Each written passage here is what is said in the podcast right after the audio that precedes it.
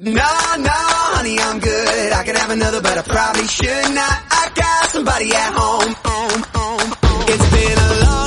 各位好，欢迎来到半瓶醋电台，我是奥巴庆。今天我们来跟大家说一说你们的睡眠，为什么中国人睡得越来越晚了？其实，相比于强调运动对健康的重要性啊，咱们当下的中国人呢，更需要睡眠来实现身体的修复了。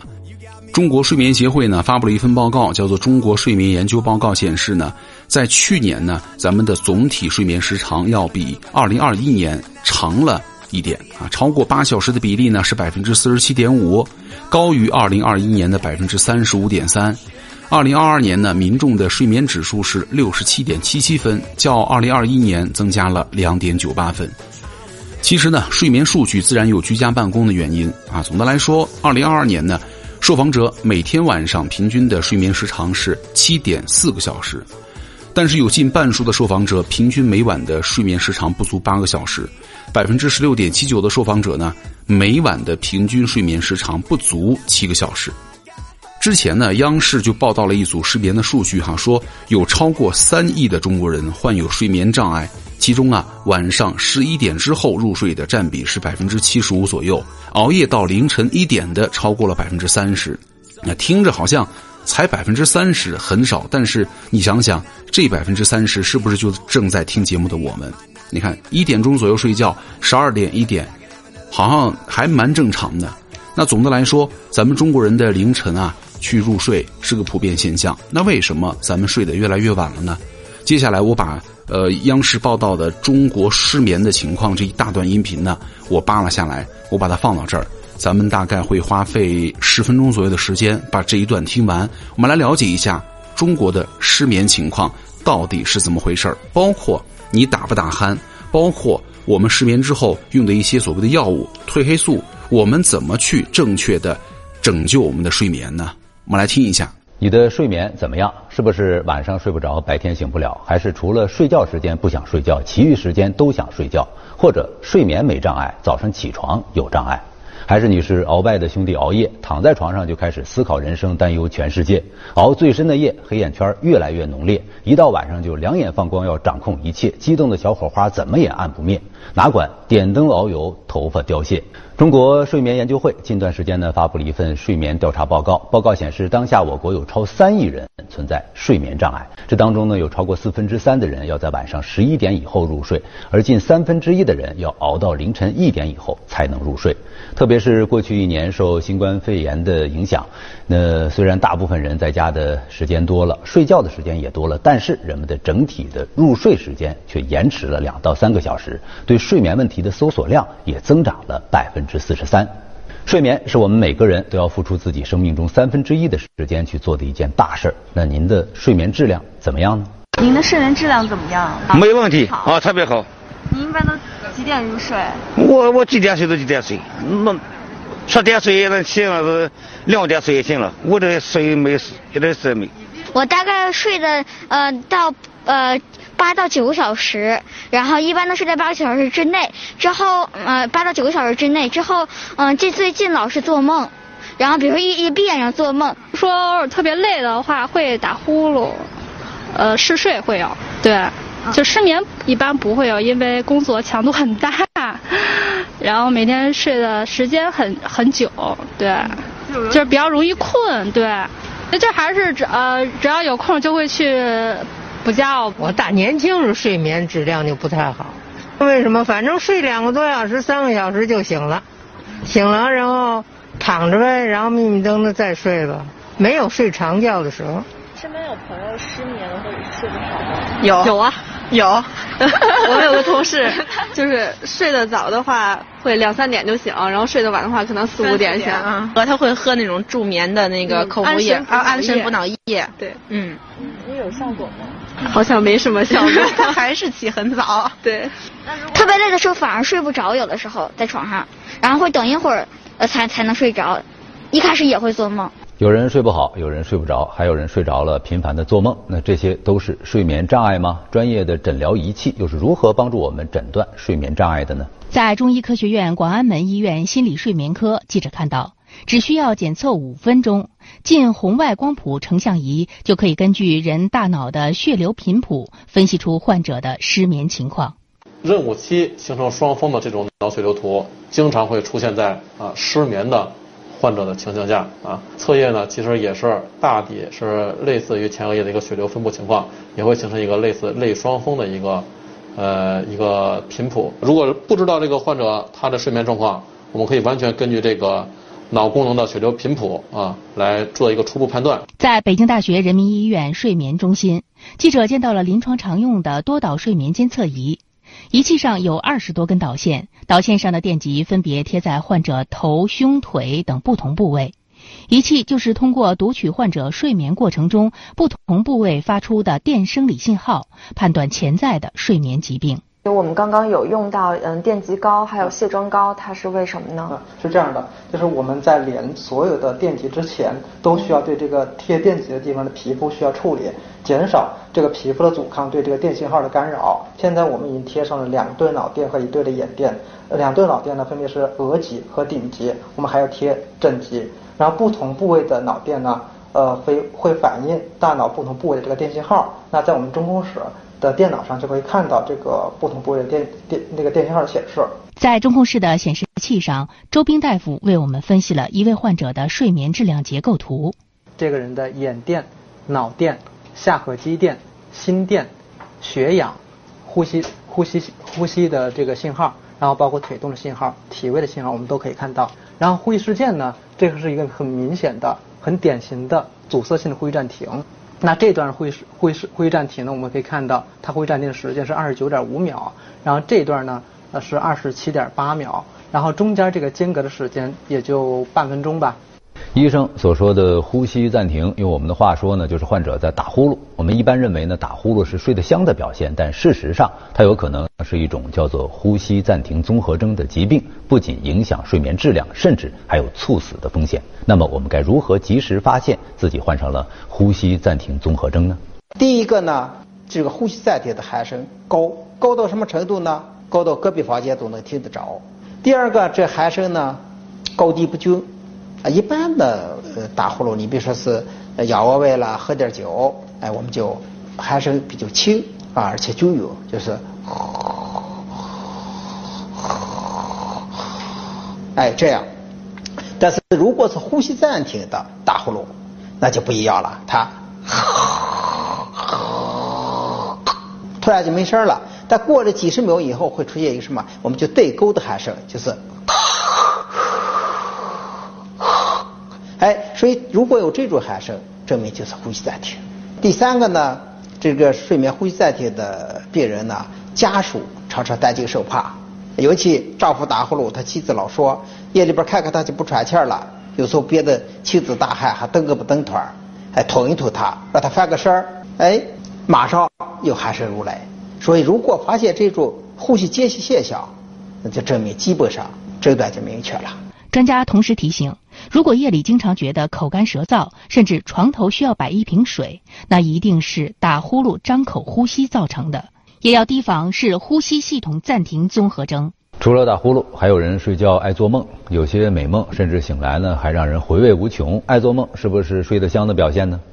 实际上，每个人每天晚上都在做梦，有的人记得住，有人记不住。这种连续剧梦。而且记得特清楚人，反而是个没有深睡眠的患者。尤其是老年男性，啊夜里边有时候折腾来折去，折腾去掉到床下去，甚至把老伴打得鼻青脸肿的，啊，这种要特别小心。啊，这种梦呢叫暴力的梦，啊，可能提示有某些严重的疾病。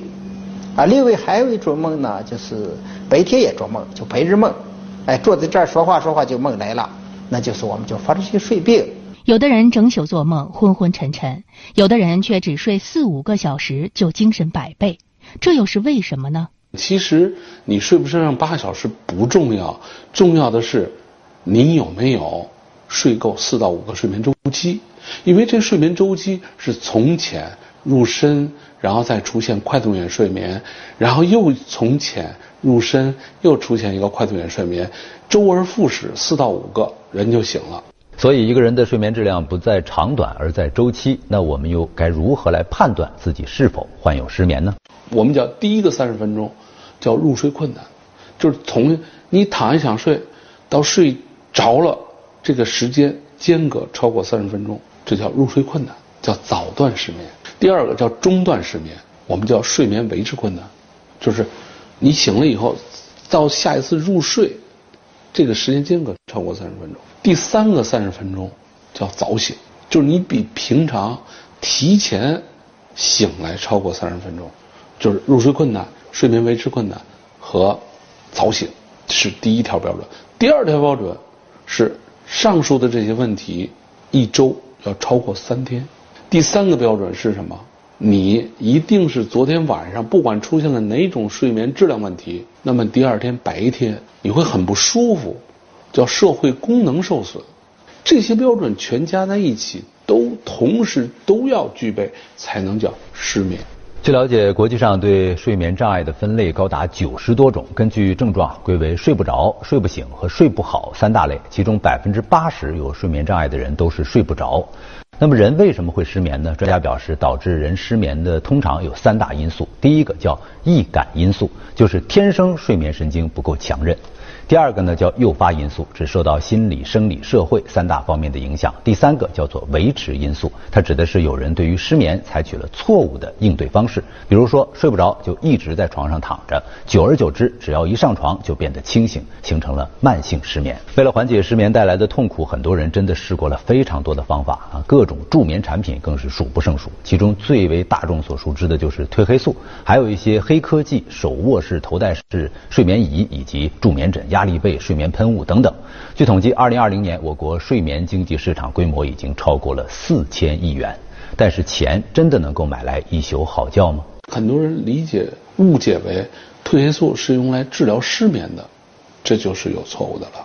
我们自己大脑内部的松果体是可以自己产生褪黑素的，除非你松果体出问题了，否则的话，你褪黑素是够用的。如果是为了是因为有短暂性的。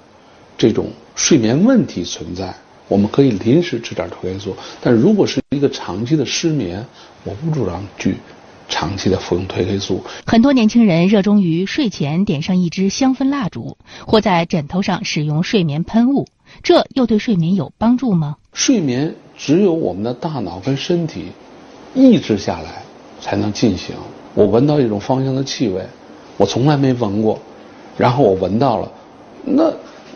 你不可能让你的大脑抑制下来，可能反而会更兴奋。最后提醒大家，如果发现自己出现了睡眠障碍，无法自主调节，那就一定要尽早就医，以免发展成慢性失眠症。今晚祝所有的人都能睡个好觉。OK，这一段哈确实挺长的。那听完了之后呢，相信大家对于这个整体的睡眠的一个情况呢，有了一个初步的了解。你看哈，更大的心理压力。导致睡眠的时间延后，很多人九九六加班模式已经成为了很多一线城市白领的家常便饭，而压力啊、焦虑等情绪呢，导致的难以安眠。与其躺在床上干着急，不如我看看手机吧，是吧？刷刷综艺吧，玩会儿游戏吧，刷朋友圈去补偿了。那这种行为的定义呢，在心理学上叫做睡前拖延症，就是刻意的拖延睡眠时间的一种行为。这个概念呢，在二零一四年被首次提出。睡前拖延症的行为啊，就是一场压力的释放，以弥补不被满足的精神需求。换而言之，选择睡眠拖延呢，更是现代年轻人难得的逃避方式啊。同时呢，杀时间的在线娱乐涌现，尤其是在疫情之后啊，短视频平台、什么直播呀、团购平台呀、影视综艺啊、游戏网文呐，各种各类的 App 兴起了，成为了很多人消磨时光。弥补空虚，甚至释放压力的一个方式，比如高达百分之二十五的短视频和直播用户增长背后呢，却是咱们中国人睡得越来越晚的现状了。所以，面对失眠的折磨，刚刚我们也听到了，更多的人选择花钱买个好觉。褪黑素的销量增长成为了后疫情时代的一个消费趋势。但是呢，除了褪黑素之外，淘宝上还有什么呀？什么香薰灯、睡眠喷雾、助眠麦克风等小家电。包括小红书也有将近啊超过九万篇关于睡眠的笔记。那甚至啊，这个睡眠呢，成为了继美妆、健身之后的又一种热门博主类型，叫助眠博主，什么哄睡师。但是呢，从睡眠科学来说，与其使用助眠科技，不如回归健康的生活方式。你看，你多吃几片褪黑素，可能不如一些很简单的方法有效，比如加强自身的睡眠周期的监测呀，保持锻炼身体的习惯呢，这些都是能够让你获得更好睡眠质量的一个起点。之前就有一个热搜话题哈，叫做“超过三亿人存在睡眠障碍”，还有什么疫情导致整体的入睡时间延迟了两到三个小时？年轻人为什么爱熬夜了？重要的并不是睡八个小时，而是睡够一个睡眠的周期。大家对于睡眠问题的关注啊，是前所未有的。失眠话题呢，也是连上微博热搜。就这个平均的睡眠时长来看哈，二零二二年居民的平均睡眠时长是七点三七。相比于二零一三年的八小时五十分钟呢，减少了一个多小时。数据是来自于二零二二年的中国睡眠报告，它是基于咱们中国人四点五亿个睡眠样本的采集。而这个报告还发现呢，九零后啊是丧失睡眠问题最为突出的群体。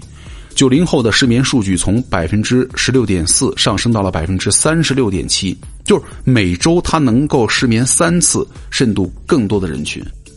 二零一九年呢，相比同期增加了百分之二十点三，其中百分之六十九点三的年轻人呢，晚上是十一点之后才会睡觉。其实这个失眠问题在北上广深等一线城市是更加严重的。以地铁的运营时长为例，上海地铁在二零一九年七月份调整以后呢，每逢周五、周六延长了部分区段的运营时间，就是最晚的末班车到站时间达到了零点五十四，而北京收班更晚。周六二号线的末班车到站时间是一点十五，而一号线呢，甚至到了更晚的一点二十九。另外一方面哈，晚睡引起的危害已经成为了大众共识了。较为致命的影响呢，是潜在的心血管疾病的风险。早在二零一二年呢，美国睡眠医学科学家就指出了睡眠不足导致的白细胞数量增加，而白细胞呢，则是动脉粥样硬化的一个主要原因。还有研究发现，连续缺觉一周之后啊，参与者的静态心率明显升高，心脏的供血能力是减弱的。其实啊，如果我们回顾一下之前国内几个月多发的猝死案，大多呢都是心源性突然死亡，而睡眠不足构成的血管压力和过度劳累状态，可能是导致心律失常、心脏骤停的原因了。那同样，对于健身人群来说呢？缺觉、失眠导致的后果就是减脂增肌的徒劳。你比如说，促进肌肉生长所需要的激素，伴随着足量的深睡眠而产生，而剥夺睡眠时间，则会导致合成代谢激素的下降。之前有研究啊，睾丸素或者减少啊，高达能够百分之十五左右。同时呢，缺觉还会导致什么呀？分解代谢激素增多，比如说皮质醇就是个例子。研究发现。被剥夺睡眠的受试者呢，皮质醇可能会升高百分之三十七到百分之四十五左右，加速蛋白质分解。这些呢，都是你掉肌肉的原因之一。所以说啊，各位练了就赶紧睡，要不然真的白练了，又熬夜了，恶性循环。咱们中国人睡得越来越晚了，相比于被动失眠呢，更多的是什么呀？主动熬夜。这种行为呢，通常叫做。报复性熬夜哈，他经历了一天的紧张工作之后啊，需要在晚上找回心里的补偿感。之前的一个互联网公司的员工啊，在接受采访的时候就说：“啊，我每天只有睡前的时间是自己的，那我总得干点什么事儿啊，才能够证明我这一天没白过。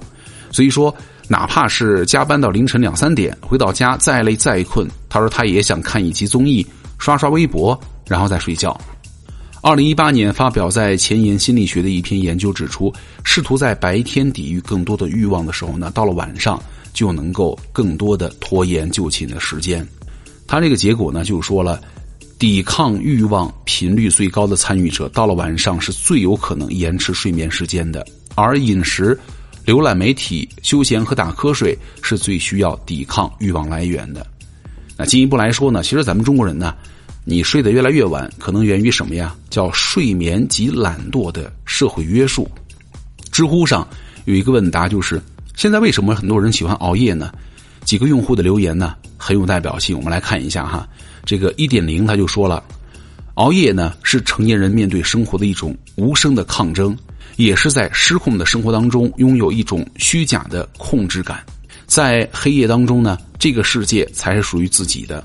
或玩着游戏，或疯狂的追剧，我的世界我做主，这种感觉很爽。K K 啊，他说熬夜呢是生活在城市当中人们为了寻找自我的一个窗口，谁都不用管，可以任性，释放压力。一个人独处，那这简直就是一种毒药啊！除了对身体不好之外，简直就是很多人精神上的支柱。小风残月他就说，我们白天都太理智了，很少放纵自己的感性，但是晚上就不一样啊。我们有充分的时间，充分的属于我们自己，可以肆意的规划未来啊，思考人生价值。S 他说白天忙完了上级交代的工作呢，想着怎么让父母安心。今天是不是和男女朋友的纪念日啊？中午吃什么长不胖啊？房租是不是要到期了呀？像模式化的永动机，这些都是白天的。而晚上的时候呢，一切渐渐的安静下来了。哎，我们好像才能够真正的感受到自己。所以说，你看，很多人还是认同这一点的哈，包括我有时候也挺认同的。晚上一切都安静下来之后呢，待着特别舒服，干活的时候呢，灵感又更多。因为白天确实哈琐碎的事太多了，同时啊，更多的夜经济出现呢，也为释放压力找到了一个宣泄口。在那个第一财经城市夜生活指数上，上海是第一位的，其次是深圳、广州和北京。单凭酒吧数量，上海就拥有超过两千多家。凌晨时分的淮海路、霞飞路上，身着紧身裙、手拿着威士忌三两成群，成为了上海夜生活的一个繁荣体现。另外一方面呢，也反映了年轻人把晚睡发展成为了一种生活方式。虽然呢，疫情之下深夜外出休闲的比例下降了，但是呢，中国人的晚睡习惯却并没有因此得到改善。早在之前呢，因为疫情的影响之下，咱们中国人的整体入睡时间呢晚了两到三个小时。那背后和加剧的焦虑和不安全感呢，这个是有关系的。那包括武汉市汉阳医院的副主任医师哈，在接受采访的时候就说了，大家面对疫情的时候呢，恐慌、悲观的心态和试图控制不确定性的强迫性思维，才是构成睡眠和影响睡眠的一个主要因素了。另外呢。线上的休闲娱乐方式的流行，成为了更多中国人熬夜杀时间的新选择了。你想，疫情发生以来呢，有数据说了，网民们每天用于移动互联网的时长比年初增加了百分之二十一。就是各类的互联网应用啊，从抖音、快手到网易云音乐，到知乎、豆瓣，然后再到什么什么起点中文，基于算法推荐，再到瀑布流式的界面设计，都是让用户在凌晨在线的一个原因了。那有一个数据哈，说游戏的下载量、同时在线量、用户的流量和游戏内的消费啊，在晚上的时候反而创新高了。那面对失眠问题怎么办呢？更多的人是在花钱买个好觉，由此呢催生了睡眠的新消费。二零二零年中国的睡眠指数报告显示，百分之六十七的中国人呢，在二零一九年曾经买过助眠产品，其中的百分之六十二是九零后。你打开微博看看什么健康博主啊，分享哎呀喝牛奶、褪黑素、泡足贴各类的贴士，而小红书九万加篇的助眠笔记当中，甚至出现了舔麦、轻语等方式去助眠，并诞生了一些助眠博主啊、哄睡师，对吧？很多用户们就说了，购买了产品花费了上千，听不到哄睡者的声音，我就无法睡觉了。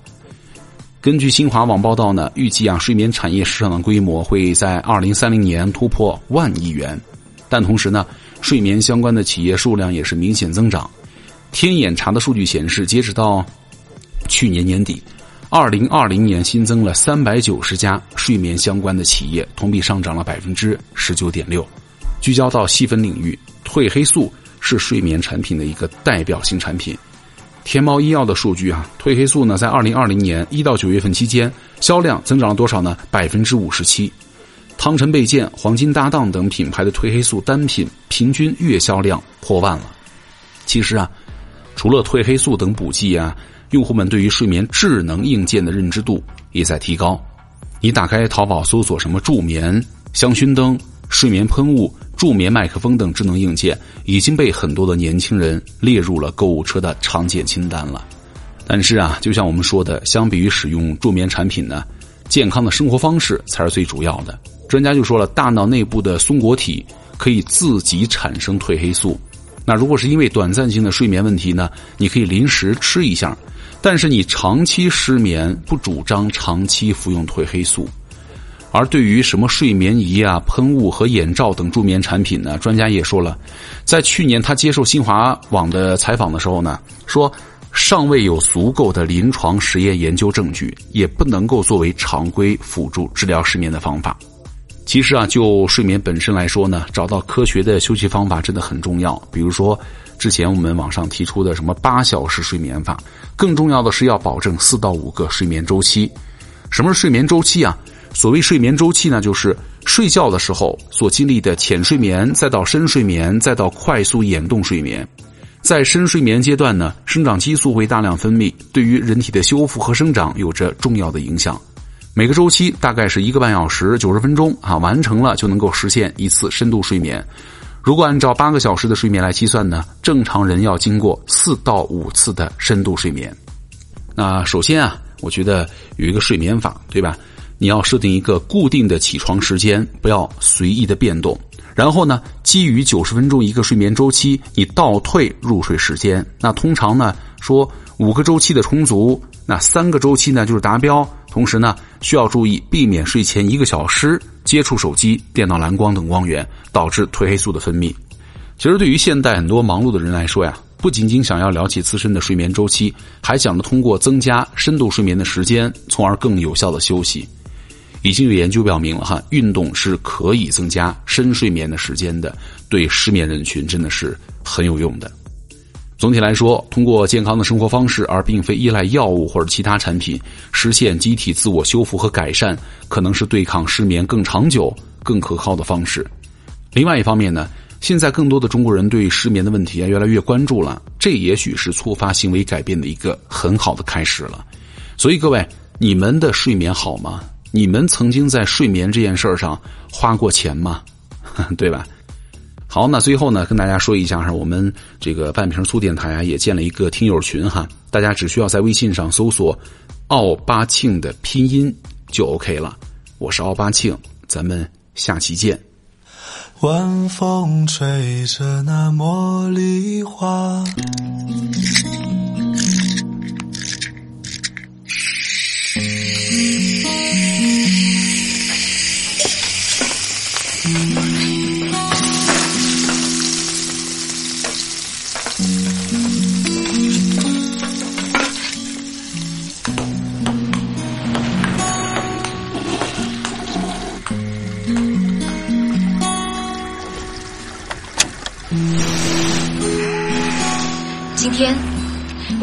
分享二零一四年第一天这个美好的夜晚，于是我送给你一首特别放松的好妹妹乐队的一首极具亲和力的一首歌《小小夜曲》。我们不是舒伯特，做不出那么好听的乐曲，但是每一个人都有自己的夜晚，都有自己的小夜曲。晚风吹着那茉莉花，宝贝快睡吧。你看天上的星星呀，再把眼睛眨。月儿弯弯的挂天上，蝉儿轻轻唱。白白的云朵是月儿的衣裳，伴你入梦乡。我会陪在你的身旁，为你轻轻唱。我会陪在你的身旁，伴你入梦乡。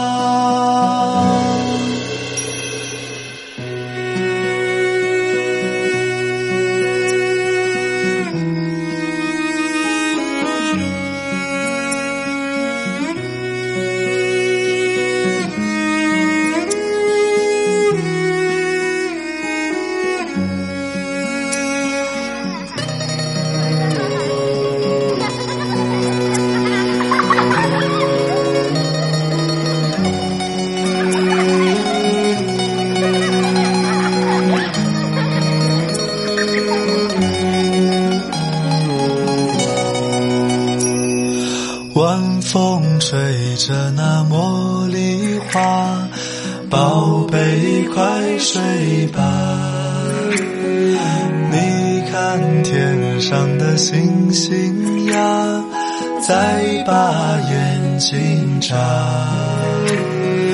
月儿弯弯的挂天上，蝉儿轻轻唱。白白的云朵是月儿的衣裳，伴你入梦乡。我会陪身旁，为你轻轻唱。